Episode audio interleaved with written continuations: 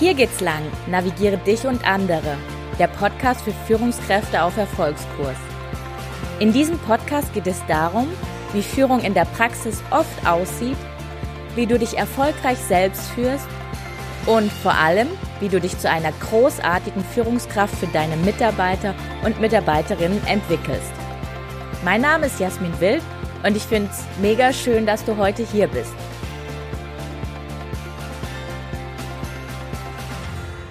Heute habe ich ein Interview mit Stefan Kozzole. Stefan Kozzole ist unter anderem einer der 50 ausgezeichneten Top-Business-Coaches von Xing. Er ist Gründer von Couture, die Coaching-Manufaktur und ich habe dieses Jahr das Glück, mit ihm zusammenarbeiten zu dürfen. Er bezeichnet sich gerne als Personalabteilungsanstupser, als Führungskräfte-Motivator und als Geschäftsführer-Veränderer.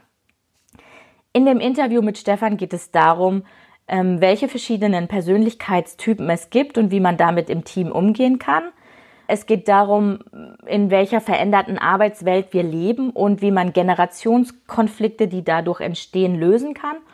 Und wie man als Führungskraft einen Leader-Status bzw. einen Mentorenstatus erhalten kann. So, hallo und herzlich willkommen in meinem Podcast, lieber Stefan. Ich freue mich total, ähm, dass du dir heute Zeit genommen hast. Ja, wie geht's dir heute und Wer bist du genau?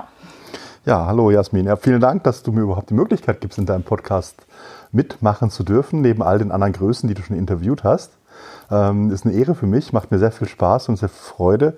Ja, wer bin ich? Ähm, ich glaube, ganz normaler Mensch, der Spaß an seinem Job hat und der im, im Coaching und in dem Bereich Beratung einfach einen Beruf und eine Berufung gefunden hat. Mhm, okay, was machst du ganz konkret? Hm, spezialisiert habe ich mich auf das Thema Führungskräfte-Coaching. Sprich, das heißt also, ich möchte gerne junge Führungskräfte oder Führungskräfte, die in einem Karriereschritt unterwegs sind, einfach helfen und unterstützen, diese Karriere möglichst gut zu machen, für sich selbst sehr gut zu machen, aber auch für ihre Mitarbeiter sehr, sehr gut zu machen.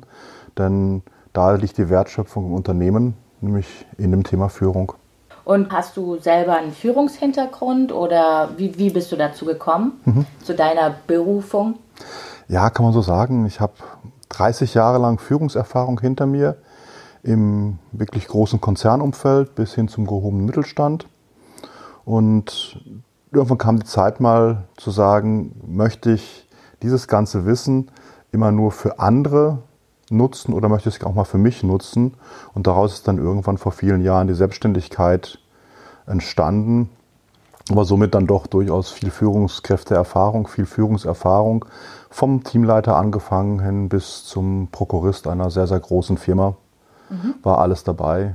Linienorganisation, Matrixorganisation, dezentralisieren, zentralisieren, internationalisieren, internationale Geschäfte wieder zurückholen, also alles, was man sich in der Führung vorstellen kann, bis hin zu Firmenkauf und Verkauf, in der Akquise ganzer Unternehmensanteile, war in meinem Führungsrepertoire alles vorhanden. Okay, da hast du ja schon eine richtig krasse Vita hinter dir.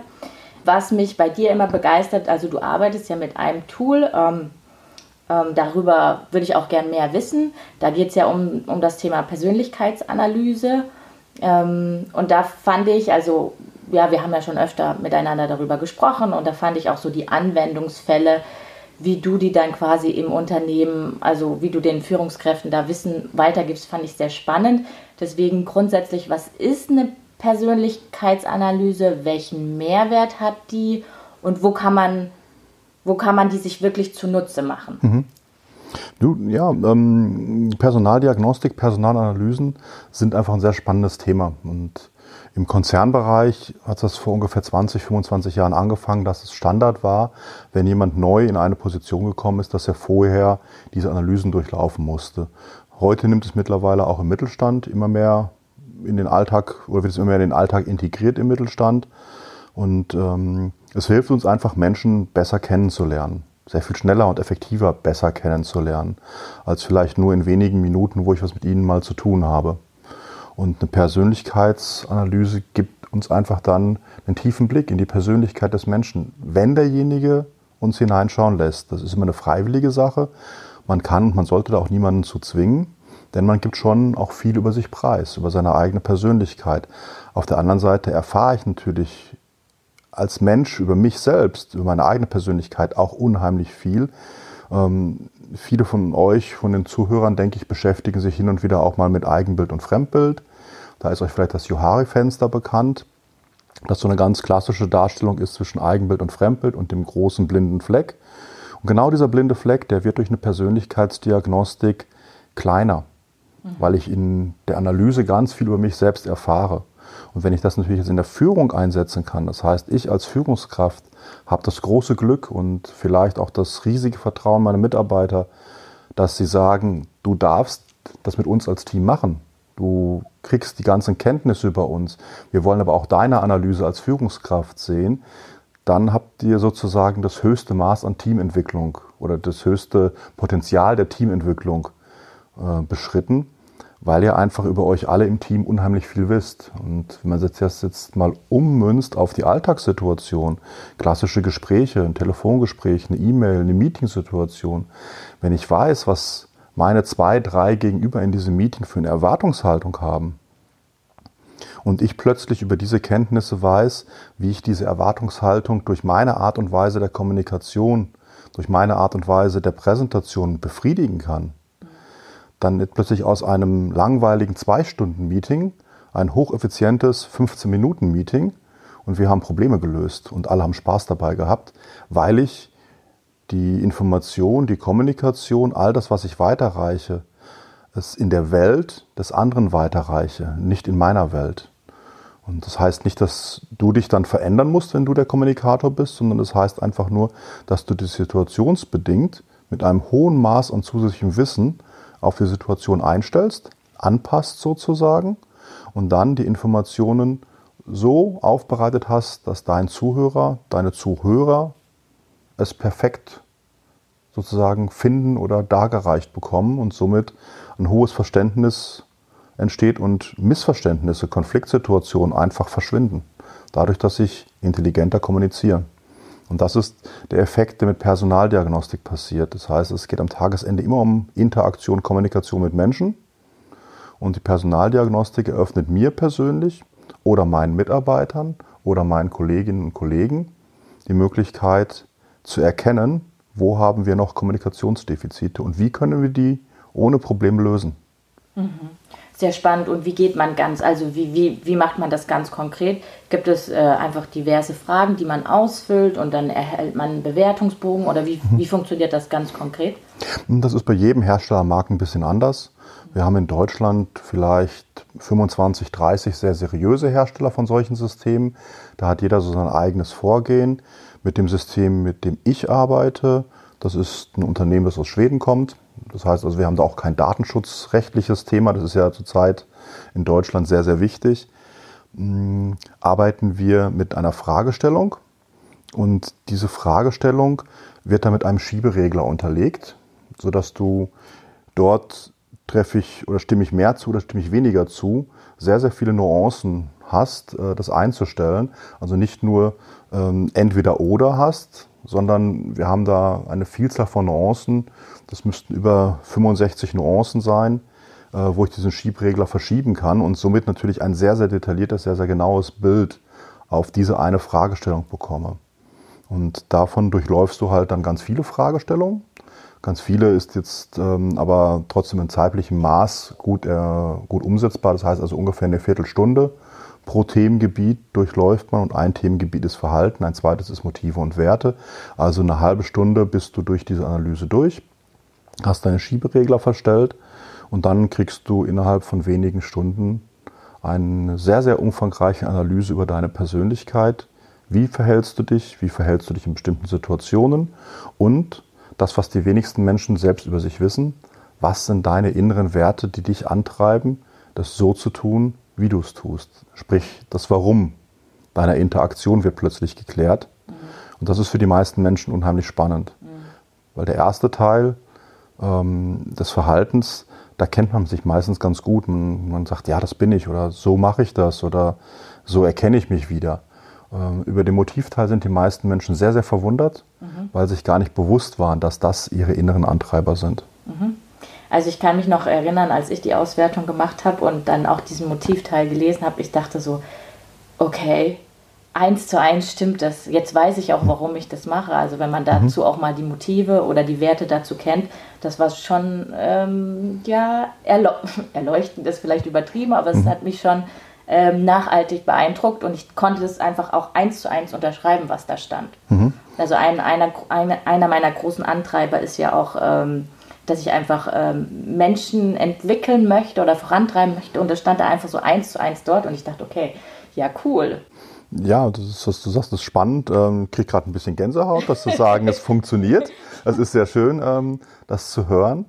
Und das ist genau das, was man damit ja auch erzielen möchte. Das heißt, ähm, unser ganzes Ausbildungssystem vom Kindergarten über die Schule, die weiterführende Schule, Ausbildung oder auch Studiensystem klärt in diesem ganzen Konstrukt der Systeme immer nur zwei Fragestellungen, nämlich wie mache ich etwas und was mache ich. Mhm. Wenn wir bei uns heute in der Entwicklung anschauen, wohin wir Menschen uns entwickelt haben, dann ist die Wie- und Was-Frage nicht mehr spannend für uns. Die ist erledigt. Ähm, die kann ich überall, die, steht, die Antworten stehen überall zur Verfügung oder ich habe diese Antworten seit vielen Jahren auch schon in mir. Das, was spannend ist, ist, warum? Hm. Warum bin ich? Warum bin ich genau so?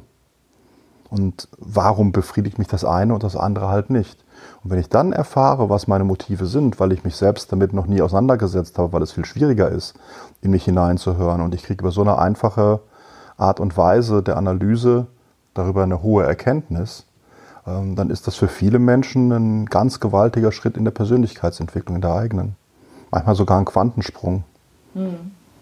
Und ähm, welche Arten von, von Persönlichkeitstypen gibt es äh, ganz konkret? Oder sind das hm. Mischformen oder wie sieht das aus? Hm.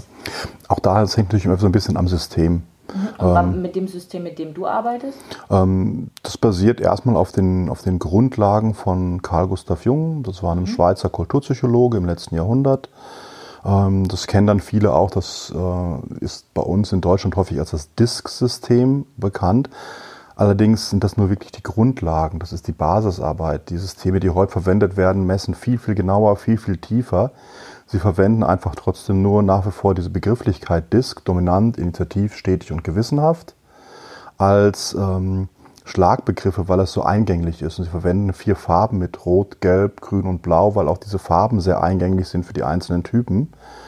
Äh, aber es hat nichts mit der Einfachheit halber das System zu tun, das äh, Carl Gustav Jung damals etabliert hat und die Anfänge von vor 20 Jahren, als solche Systeme entstanden sind. Die, was du heute daraus liest, ist so mächtig, so komplex, ähm, dass wir wissen, dass auch in vielen äh, psychologischen Einrichtungen ganz ähnliche Verfahren verwendet werden, weil sie einfach heute sehr, sehr genau messen.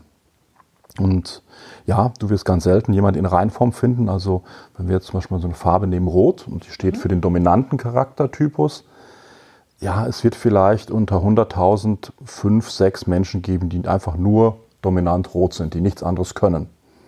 Also das sind dann aus unserer Sicht sehr fokussierte Typen. Die sind auch für etwas gut. Ähm, die kann ich für Krisensituationen einsetzen, wo jemand aufräumen muss, wo jemand jetzt ähm, aus einer verfahrenen Situation einen Ausweg braucht. Da brauche ich vielleicht genau diesen strukturierten und vielleicht auch fokussiert einseitigen Typ. Aber die meisten Menschen zumindest im zentraleuropäischen Kulturraum, mit dem wir uns ja hauptsächlich beschäftigen, haben eine ziemlich breite Mischform. Das sind dann Menschen, wo wir sagen, ähm, ja, das sind flexible Verhaltenstypen. Die haben also zwei oder drei Verhaltensweisen, die stark ausgeprägt sind und die sich dann mischen. Somit ergibt sich immer ein Verhaltenscocktail von Menschen. Trotzdem wird diesem Verhaltenscocktail eine, eine Mischung gravierender sein. Also wenn ihr jetzt euch mal einen Cocktail vorstellt und ihr mischt jetzt, was ich, in Orangensaft und dann noch andere Alkoholiker dazu, äh, dann ändert dieser Cocktail vielleicht seine Farbe oder es vermischt sich wie eine Farbwolke ineinander. Ähm, wenn man sich so einen Cocktail in der Cocktailbar vorstellt, dann kann man vielleicht auch gerade Lust drauf bekommen, diese Mischung haben zu wollen, diese Farbwolken ineinander sehen zu wollen. Und genau das ist in der Persönlichkeit passiert. Das vermischt sich und trotzdem gibt es vielleicht eine dominante Richtung. Und im Cocktail ist ja nicht nur Alkohol drin, sondern ist vielleicht ganz viel Orangensaft drin. Dann ist das deine hauptdominante Richtung, weil der schmeckt nach Orangensaft, dieser Cocktail.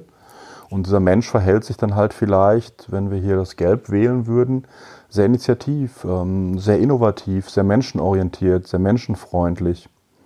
kann aber vielleicht trotzdem auf der anderen Seite auch äh, etwas in sich gekehrt dann sein und bodenständig sein, zurückhaltend sein, nicht nur ein Dampfplauderer sein.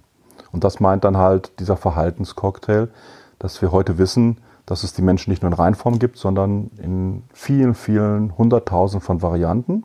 Mhm. Aber zu erkennen, was ist deine dominante Seite, die dich treibt, das ist sehr hilfreich, genau für die Kommunikation, die wir am Anfang angesprochen haben. Mhm. Ähm, ich kann mich an eine Situation erinnern, da hattest du mir mal erzählt von so einem Teammeeting und wie man ein richtig gutes Teammeeting, Teammeeting macht, mhm. ähm, wenn man verschiedene Farbtypen quasi mhm. im Unternehmen hat. Würdest du es gerne noch einmal beschreiben? Ähm, ich gucke mal, ob ich dann das wieder finde, was ich dir damals gesagt ja. habe. ähm, wenn ich mich recht erinnere, war das, glaube ich, so ein Thema, wo ich gesagt habe, dann kann es ja sein, dass du dort vielleicht ein Meeting hast. Es geht um irgendein Investment, das getätigt werden soll. Ähm, dann sitzt dann vielleicht der Controller mit drin, dann sitzt eine Marketingabteilung mit drin und vielleicht auch noch die Menschen, die es umsetzen müssen, die Serviceabteilung. Mhm. Und klar, der Controller ist ein Zahlen, Daten, Faktenmensch. Und der braucht kein schönes Geschwafel, keine bunten Bilder, nicht hübsch aufbereitet. Der will einfach wissen, was sind die Zahlen, Daten, Fakten, was ist das Risiko. Also das ist der blaue Typ. Das wäre zum Beispiel der blaue Typ. Mhm. Und dann hast du vielleicht die Marketingmenschen, die auch mit drin sitzen, die nämlich diese neue Dienstleistung verkaufen sollen.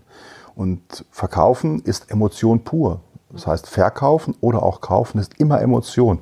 Auch wenn wir heute viel digital machen, ist es trotzdem ein emotionaler Vorgang. Die wollen äh, Punkte wissen, warum sind wir einzigartig? Warum ist das genau das, was der Kunde kaufen soll? Warum ist es genau dieses Feature, das der Kunde benötigt? Das heißt, die brauchen bunte Bilder. Und dann hast du den Servicemenschen, der sagt, aber ich will wissen, wenn es verkauft ist, mit welchen Problemen sind dann zu rechnen? Wie kann ich dem Kunden helfen? Welche Garantien bekommt dieser Kunde? Äh, welche Serviceleistung darf ich ihm anbieten? Das ist natürlich eher der grüne Mensch. Und die Marketing-Leute, die sind, sind eher gelb. Eher, sind eher die gelben. Das sind eher die gelben. Ähm, so, das heißt, jetzt habe ich drei verschiedene Personen drin und vorhin habe ich gesagt, es wäre doch toll, jetzt wissen oder können, es so gut zu können, dass ich jeden kommunikativ so befriedige mit den Informationen, die er haben will.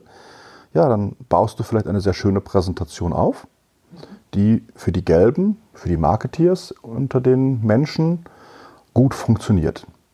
Und meinem Controller, den habe ich was vorbereitet. Da habe ich zwei Excel-Listen ausgedruckt. Und bevor ich mit der Präsentation anfange, sage ich, du, jetzt kommt gleich die Präsentation. Ich weiß, ähm, hübsche bunte Bilder, ähm, sehr viele Worthülsen. Ähm, ist nicht immer deins. Deswegen habe ich für dich hier mal die wichtigen Zahlen, Daten, Fakten vorbereitet. Gib ihm diese beiden Zettel. Und der wird zwischen zehn Minuten der Präsentation, die gleich abläuft, gar nicht auf die Präsentation schauen, weil der geht durch seine Excel-Listen durch, die er von mir bekommen hat. Und der Servicemensch bekommt vielleicht ähm, auch zwei, drei Zettel von mir in die Hand, wo eine Success Story draufsteht äh, oder wo vielleicht schon eine Kundenempfehlung draufsteht, wie der Kunde in der Testversion unseren Service fand. Und der wird sich darin vertiefen, weil das ist für ihn das Wichtige. Und die Marketeers kriegen halt ihre Präsentation. Und ich kann das trotzdem alles parallel machen, weil ich für jeden eine Beschäftigung suche, die seinem ähm, Kanal der Informationsgewinnung entsprechend entspricht. Und somit ist der befriedigt. Und natürlich schauen dann trotzdem der, der Controller ab und zu mal auf die Präsentation und sieht da, okay, das, was ich gerade erzählt habe, ist die und die Zahl, das kann er nachvollziehen. Und der Service-Mitarbeiter guckt in, in seine Success Story hinein und sieht, ah, okay, ähm, das wird also verkauft und die Kunden haben das so und so schon bewertet in der Testumgebung. Äh, da entwickelt sich ein positives Gefühl für ihn und die Marketeers kriegen halt das, was sie brauchen, nämlich die innovativen, bunten Ideen, die wir uns gedacht haben, damit sie jetzt damit eine Marktreife herstellen können. Mhm. Das bedeutet natürlich, dass ich mich auf so ein Meeting anders vorbereite. Aber unter Umständen, weil ich ja schon sehr tief in den ganzen Sachen drin bin, das ist ja mein Projekt, ich, ich habe ja alles Wissen, weil ich der Projektleiter bin, ist diese Vorbereitung vielleicht bloß fünf Minuten länger als ein normales Meeting. Mhm. Aber das Meeting dauert vielleicht nur die Hälfte der Zeit, wie das normale Meeting. Ähm, und alle sind zufrieden, die aus dem Meeting rausgehen. Also ich kann durch so etwas ja nur gewinnen. Mhm. langweilige Meetings gehören der Vergangenheit an. Mhm. die Meetings werden schneller und effektiver. Und jeder bekommt das, was er bekommt. Und das einfach nur, indem ich mir Gedanken über Kommunikation mache und nicht einfach nur vor mich hin laber. Hm. Ja, super, genau. Du hast äh, genau die Geschichte wieder aus deinem Gedächtnis hervorgegraben, die du mir damals erzählt hast. Und das fand ich so super beeindruckend. Also, dass man wirklich entsprechendes Kommunikationsprofils auch die Meetings oder die E-Mails oder was auch immer vorbereitet, dass man immer noch mal überlegt, okay, habe ich jetzt einen blauen vor mir, habe ich einen gelben oder habe ich verschiedene und was ich aber sehr häufig erlebe, dass halt auch vor allem Führungskräfte, die kennen zumindest schon mal dieses Modell, aber dass sie sich dann tatsächlich auf, sein, auf den Gegenüber anpassen mit seiner Farbe bzw. mit seiner Sprache, ähm, erlebe ich noch nicht so häufig. Das ist, glaube ich, auch eine sehr herausfordernde Aufgabe, oder wie siehst du das? Mhm. Ja, auf der einen Seite ist es sehr herausfordernd, ähm, aber es ist für mich aus meiner Welt heraus gesehen die Verpflichtung einer jeden Führungskraft, das zu tun. Denn ich muss mich entscheiden, wenn ich Führungskraft bin oder werden will, was möchte ich tun? Möchte ich Manager sein und Prozesse und Aufgaben verwalten und meine Mitarbeiter so unselbstständig halten, dass ich sie an die Hand nehmen muss? Und das trifft leider auf 95 Prozent der kompletten Führungskultur in Deutschland zu. Oder bin ich schon einen Schritt weiter und sage, ich will Führungskraft sein, ich will Leader sein. Und das würde dann dementsprechend bedeuten, dass ich meine Mitarbeiter in die Selbstständigkeit entlasse, in die Eigenverantwortung entlasse und nur Rahmenparameter aufbaue, in denen sie eigenverantwortlich handeln können. Das bedeutet aber gleichzeitig für viele der heutigen klassischen Führungskräfte etwas ganz, ganz Gefährliches aus ihrer Sicht, nämlich Kontrollverlust. Ich kann gar nicht mehr kontrollieren, machen meine Mitarbeiter das Richtige oder machen sie nicht das Richtige. Aber allein die Fragestellung, wenn eine Führungskraft sich stellt, machen meine Mitarbeiter das Richtige oder machen nicht das Richtige, dann hat er eigentlich schon den Status der Führung nicht verdient. Hm. Weil ich habe doch Profis eingestellt dort. Und wenn ich Profis eingestellt habe, dann machen die das Richtige. Und wenn sie mal einen Fehler machen, ich als Führungskraft habe auch Fehler gemacht, dann ist das so. Aber dann beseitigen wir diesen Fehler hinterher. Und das heißt also, an ganz vielen dieser Fragestellungen kann man sehr schnell entlarven, in welchem Führungsstatus ein Unternehmen ist. Und das, die einfachste entlarvende Strategie ist mal zu fragen, ähm, ja, was dürfen denn deine Mitarbeiter? Und ganz schnell kommt dann irgendwann die Situation, aber ich muss sie kontrollieren, weil sonst machen sie was falsch. Und ab dem Moment weißt du, äh, wir leben hier in einer Führungshierarchie und in einem Führungsdenken, das 50 Jahre alt ist und sicherlich in den nächsten zehn Jahren eher zum Untergang des Unternehmens beitragen wird als zum Erfolg.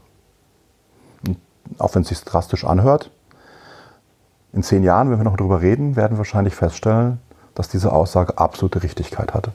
Hm. Und wie, wie würdest du sowas angehen, wenn du siehst, okay, du hast jetzt einen Coach, du hast jetzt einen Menti, der ähm, sehr stark auf dem, sag ich mal, auf der Kontrolle pocht? Wie, wie, wie, gehst du das an? Also ich äh, lass mir erstmal von ihm dann erklären, welchen Führungsstil hat er. Also erstmal selbst definieren, wie sein Führungsstil ist.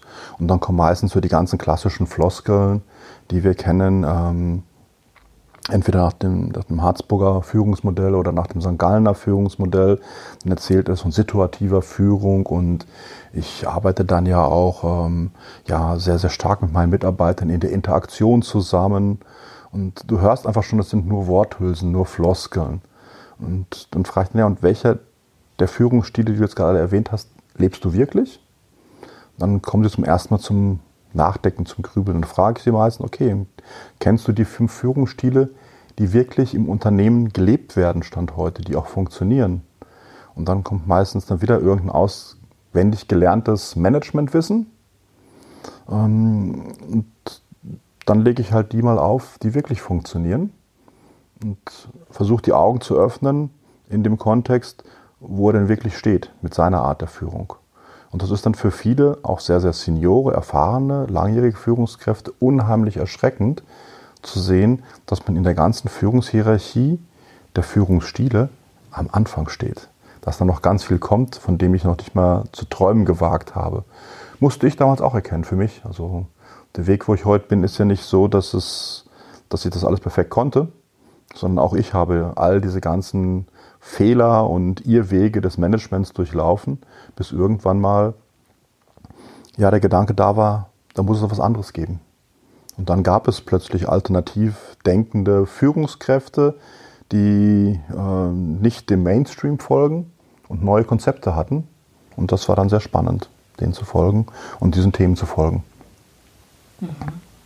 Ja, spannend. Ähm, du hast es ja gerade auch schon mal angesprochen, dass sich ähm, ja auch im Unternehmen sehr viel ändern wird. Auch in den nächsten zehn Jahren wird mhm. sich viel ändern. Also wir stehen ja gerade, also wir sind ja gerade in so einer Revolution wie schon seit 200 Jahren nicht mehr. Mhm. Ähm, welche Herausforderungen siehst du da ganz konkret in Bezug auf Führung? Mhm. Dass wir einfach Stand heute immer noch in diesem, wie gerade auch schon mal kurz angesprochen, in einem Führungsmodell stehen, im Führungsverständnis auch stehen, das grandios und hoffnungslos veraltet ist. Es funktioniert einfach nicht mehr. Und der erste Konfliktfall, der auftreten wird, ist einfach das Generationsthema. Ähm, wir haben einfach, und da können wir auch wieder einen ganz, ganz alten Kulturpsychologen heranziehen, den guten Herrn Maslow äh, mit seiner Motivpyramide, ähm, die er dort aufgebaut hat. Und auch die hat heute immer noch zu 100% Berechtigung. Nur wenn ihr euch die ganzen Stufen anschaut, sind bis auf das Thema Selbstverwirklichung in unserer zentraleuropäischen Kultur alle unteren Stufen befriedigt. Ich muss an diesen unteren Stufen nicht mehr arbeiten. Aber die ganzen Führungsthematiken, die heute noch gelebt werden, arbeiten in den unteren Stufen weil sie noch glauben, dass jemand noch eine gewisse Sicherheit durch irgendwas erlangen möchte. Das ist vorbei. Wenn ihr euch einfach mal umschaut, ähm, die Generation ähm, ja, Z oder auch die Generation Y teilweise schon, aber die Generation Greta und die Generation Alpha, die in der Zukunft kommen wird, die sind in einer, in einer solchen Fülle, in einer solchen Wahrnehmungsfülle, in einer solchen Sicherheitsfülle groß geworden, ähm, wir können uns alles leisten. Wir können, gut, jetzt Corona-bedingt nicht unbedingt offiziell, aber wir könnten, konnten vor Corona und wahrscheinlich auch nach Corona wieder jederzeit weltweit reisen, wohin wir wollen. Ähm, wir haben eine unheimliche Freiheit, wir haben eine unheimliche Sicherheit. In der Corona-Krise, ja, ist das Toilettenpapier ziemlich eng geworden in einigen Läden. Ähm, aber trotzdem, äh, trotz dieser Hamsterkäufe, äh, war trotzdem alles verfügbar in Deutschland. Ähm, deswegen leben wir in einer absoluten, in einer absoluten Komfortzone, in einer absoluten Sicherheitszone. Und wenn es eine Generation wie die Generation Z und teilweise Y in dieser Situation groß geworden sind, warum sollten sie noch Führungsstile akzeptieren, die auf den unteren Hierarchieebenen dieser Bedürfnispyramide ihre, ihre Berechtigung hatten, aber oben im Bereich der Selbstverwirklichung es null Führung gibt. Aber jeder strebt nach dieser Selbstverwirklichung. Und das ist genau das, warum Führung zunehmend scheitern wird und wo wir ändern müssen. Da haben wir schon den großen Konflikt einfach durch die Generation und durch die Entwicklung, durch die soziokulturelle Entwicklung unserer Gesellschaftsform. Und was würdest du Führungskräften jetzt tatsächlich empfehlen? Also wenn man sich jetzt die verschiedenen Generationen Babyboomer, Y, Z anguckt, wie sollte man die führen? Du hast natürlich, sag mal, genau das Thema ist, dass wir einfach mehrere Generationen im Unternehmen führen müssen. Und wenn wir eine Generation haben, die Generation der Babyboomer, die du gerade angesprochen hast, dann ist das heute die älteste Generation, die im Markt, im, im Business unterwegs ist. Die äh, haben in der, in der Bedürfnispyramide von Maslow ein, eine sehr untere, unterschwellige ähm, Befriedigung ihrer Bedürfnisse, die noch befriedigt werden müssen. Also da ist noch ein ganz starkes Streben nach Sicherheit, nach Halt, ähm, auch nach, nach Wertigkeit, nach Wertschätzung, äh, die eigene Wertschätzung und die aber oftmals durch Statussymbole definiert wird. Und die muss ich auch noch in einem alten Führungsstil führen. Weil wenn die seit 30 Jahren gewohnt sind, in einer gewissen Art und Weise geführt zu werden und jetzt kommt eine junge, moderne Führungskraft und sagt, wir machen alles anders, dann versetzt die eher in den Panikmodus. Aber ihr braucht die, weil die haben unheimlich viel Wissen. Und das Wissen brauchen wir einfach heute noch in Unternehmen, weil die junge Generation kommt zwar hochmotiviert, aber teilweise gänzlich kompetenzbefreit in die Unternehmen hinein. Und ähm, das heißt, wir brauchen diese Motivation der jungen Generation, diesen Willen der jungen Generation, was zu leisten. Wir brauchen aber auch die Erfahrung der alten Generation. Und da passt es dann nicht mehr, dass du die junge Generation mit dem Führungsstil der Alten führst. Das heißt also, du musst in dem Moment für deine Kolleginnen und Kollegen, die vielleicht auch 25, 30, 35 sind, einen anderen Führungsstil aufführen. Und die wollen vielleicht eher nach einem Führungsstil, den nennen wir Führen mit variablen Zielen geführt werden. Nämlich eine hohe Autonomie und Selbstentscheidungskompetenz dann zu haben und zu entscheiden, was ist denn gut, was ist richtig, was ist sinnvoll. Die Menschen können auch mit dieser Freiheit umgehen, diese Selbstdefinition zu treffen, die Selbstverwaltung, die Selbstautonomie ähm, zu leben. Und jetzt hast du schon praktisch zwei Generationen im Unternehmen. Die einen musst du frei steuern und die anderen musst du über vielleicht äh, Prozesse und Aufgaben steuern. Oder vielleicht sogar über Command und Control, je nachdem, in welcher Branche du arbeitest. Und dann kommt die zukünftige Generation.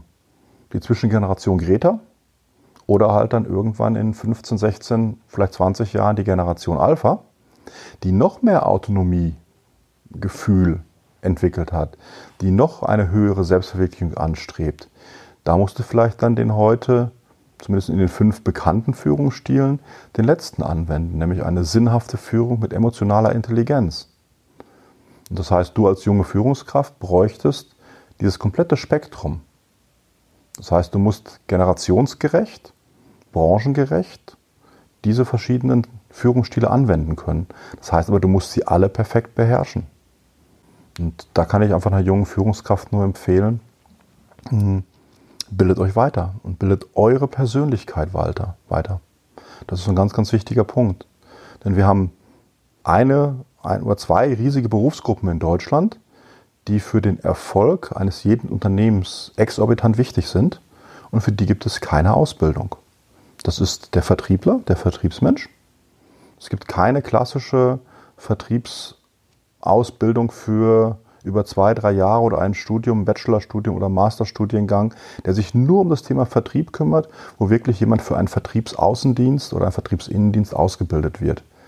Wenn ich heute Brötchen verkaufen möchte als Bäckerei-Fachverkäufer, dann muss ich drei Jahre in die Ausbildung gehen.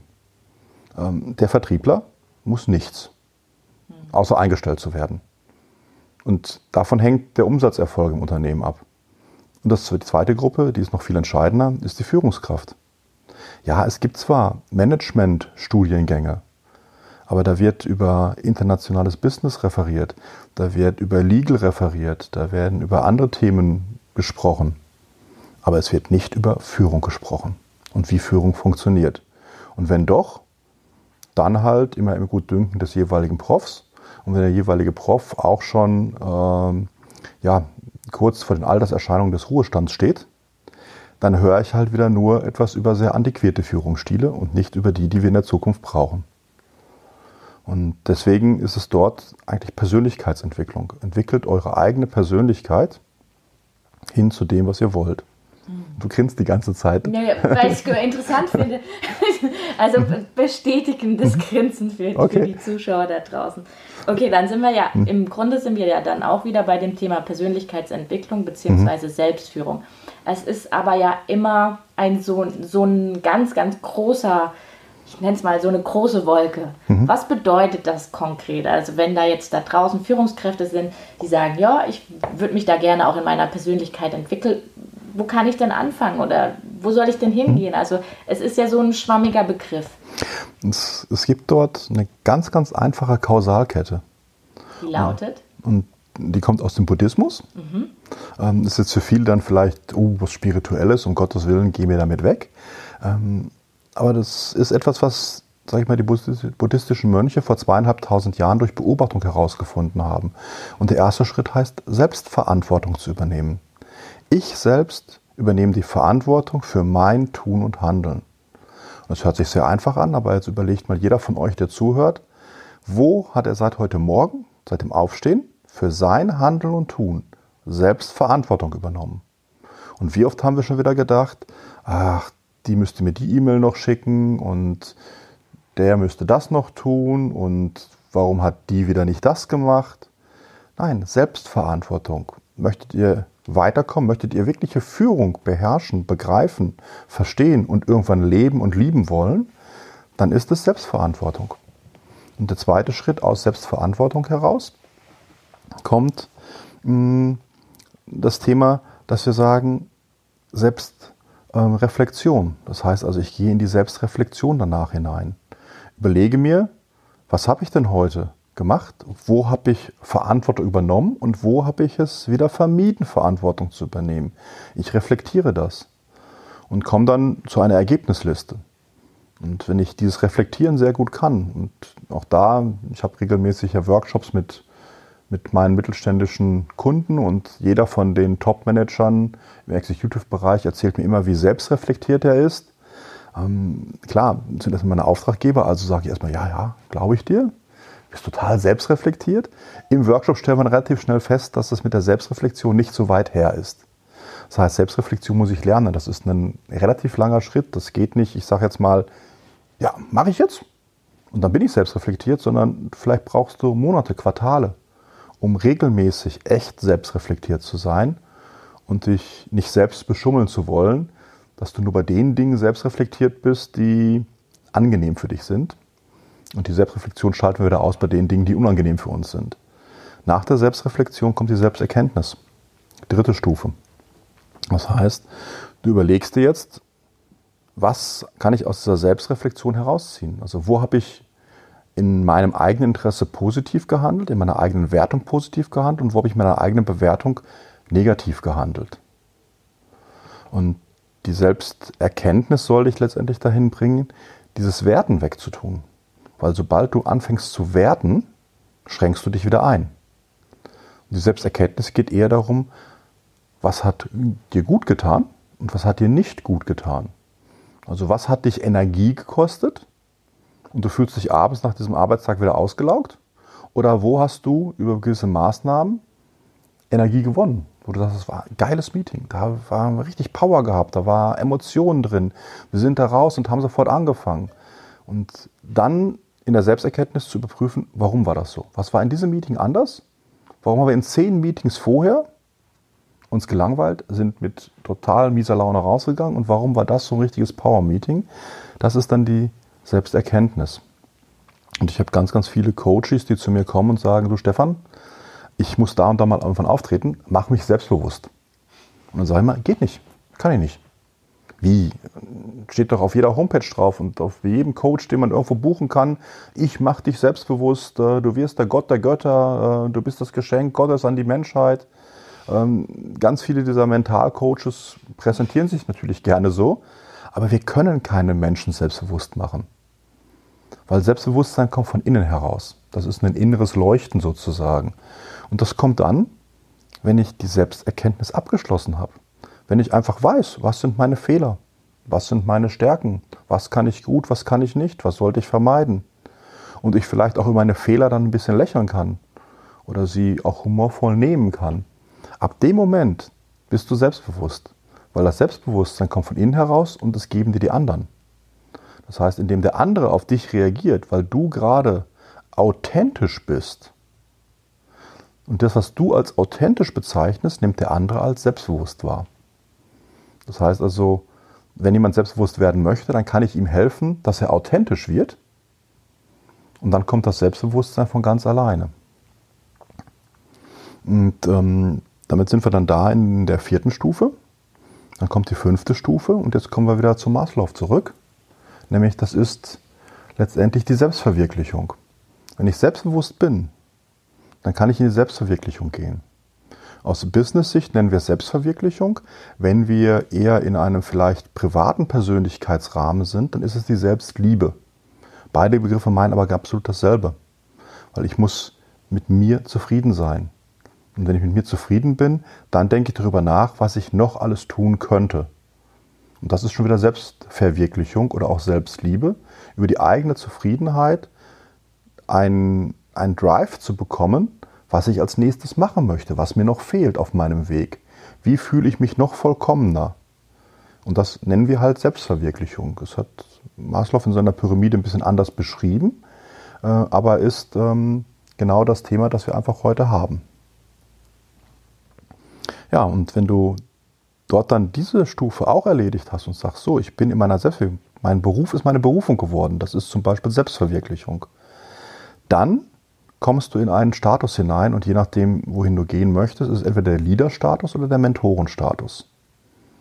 Und der Unterschied zwischen einem Manager und einem Leader ist, Manager werde ich bestimmt durch die Hierarchie, durch die Position, durch irgendeine Arbeitsplatzbeschreibung, durch irgendein Tarifsystem oder außertariflich durch irgendeinen Arbeitsvertrag, der mich zum leitenden Angestellten macht.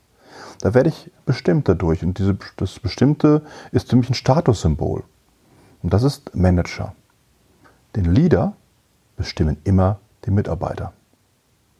Das heißt, ich kann Manager sein und diese Mitarbeiter führen, aber bin noch lange kein Leader. Erst wenn mein Team sagt, wir haben Bock drauf, dass du uns führst, wir vertrauen darauf, mit dir kommen wir weiter, dann hast du den Leaderstatus. Das heißt also den Leaderstatus, das ist so ein bisschen wie die Oscarverleihung, den verleihen dir andere. Und das ist nicht dein Chef, der den dir verleiht, sondern das sind deine Mitarbeiter, die diesen Status dir verleihen. Und das Gleiche gilt halt für den Mentorenstatus. Du gehst ja nur zu jemandem und sagst, kannst du mein Mentor werden? Oder möchtest du mein Mentor werden, wenn du daran glaubst, dass der dir was zeigen kann? Das heißt also nicht ich sage, ich bin Mentor, sondern ich werde ausgewählt durch einen anderen Menschen, der möchte, dass ich sein Mentor werde. Und das ist dann der große Unterschied zwischen unserem heutigen hm, Hierarchiesystem, nämlich der Leader und der Mentor hat kein Ego mehr, weil er sich von jemand anderen dazu machen lässt, bestimmen lässt. Und dem habe ich nicht gesagt, du musst das machen, sondern der ist ja freiwillig gekommen, der andere. Das heißt also, ich habe mein, mein Ego runtergefahren. Solange ich noch in diesen Hierarchiethemen unterwegs bin und wirklich dort auch führe, und das heißt ja nicht, dass unser Management schlecht führt, sondern unsere Firmen sind sehr erfolgreich. Es geht nur darum, kann ich es noch besser machen. Ähm, aber in dem Managerstatus bin ich immer ego belastet. Weil ich brauche mein Eckbüro, mein tolles Dienstfahrzeug, mein sechsstelliges Gehalt. Ähm, mein Büro ist drei Quadratmeter größer wie das von meinem Kollegen, also bin ich im Status höher. Das ist alles Ego-Denken. Und solange du im Ego-Denken bist, wirst du weder Leader noch Mentor. Das sind die sechs Stufen. Wow. Vielen Dank für, für diese ausführliche Erklärung quasi, wie man also die Fragestellung war ja, wie, wie kann man sich selbst gut fühlen und wie du das jetzt in diesen verschiedenen Prozessschritten erklärt hast. Äh, ja, du hast ja gesehen, ich hing dir an den Lippen quasi. Ähm, vielen, vielen Dank dafür. Ich hoffe, ich habe dich jetzt nicht totgequatscht. Nein, nein, alles gut, alles gut, war super spannend. Ähm, wenn man mit dir zusammenarbeiten will, wie kann man dich finden? Wo bist du präsent? Ähm Ganz einfach, gibt einfach ein äh, bei Google Stefan Kurzole und ihr findet mich. Mit Z. Genau, mit Z. Oder ihr sucht dann noch einfacher www.cotur.de. Das ist dann die Coaching-Manufaktur. Ähm, Couture mit C-O-T-U-R. Ähm, also alles recht einfach zu finden. Man kann mich im Internet kaum übersehen. Okay, gut. Hast du am Ende, möchtest du noch irgendwas an die äh, Zuschauer draußen rausgeben? Irgendwas, was dir super wichtig ist, noch so zum Abschied? Ja, macht euch frei von dem Diktat des Managements. Hm. Macht euch frei davon. Management funktioniert, wir können damit erfolgreich sein, ja. Aber die Zeit des erfolgreichen Managements oder das Managementunternehmen erfolgreich macht, ist abgelaufen. Wir, wir gehen in eine neue Stufe hinein und ich weiß ja, dass du dich auch sehr für alternative Führungsszenarien interessierst. Ähm, du hast dich ja auch stark mit dem Thema äh, Stille Revolution, Upsalzboom beschäftigt. Ähm, hast auch mit einem ganz, ganz tollen Menschen ein, ein anderes geniales Interview gehabt. Ähm, ja, da geht es genau um diese Themen. Ähm, wir entwickeln uns von der klassischen Industriegesellschaft in eine Wissensgesellschaft.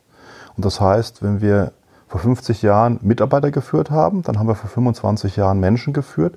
Wir werden in der Zukunft das Bewusstsein des Menschen führen. Bewusstseinsführung. Und das ist genau das, was passiert. Und wenn wir uns ganz, ganz neue, noch nicht ausgegorene Führungsstile anschauen, dann gibt es so etwas wie Nestführung, ähm, virale Führung. Das sind neue Führungsstile, die genau auf diese Bewusstseinsführung aufbauen, auch wenn wir sie heute noch nicht richtig greifen können, vielleicht auch nicht richtig beschreiben können, aber sie sind unaufhaltsam, sie kommen. Mhm. Bereitet euch heute darauf vor, nehmt sie mit, dann seid ihr die Führungskräfte, die die nächsten 20 bis 30 Jahre die Unternehmen erfolgreich machen. Aber mit einer ganz, ganz anderen Führungsphilosophie als bisher. Ich hoffe, das Interview hat dir genauso viel Spaß gemacht wie mir. Ich hätte ewig noch weiter Fragen stellen können. Ähm, ja, wenn es dir gefallen hat, dann lass doch gerne ein Like da, schreib mir was in die Kommentare in Facebook, in Instagram und melde dich einfach bei mir, was deine Erkenntnis war, was du mitgenommen hast für dich und ich wünsche dir noch einen schönen Tag.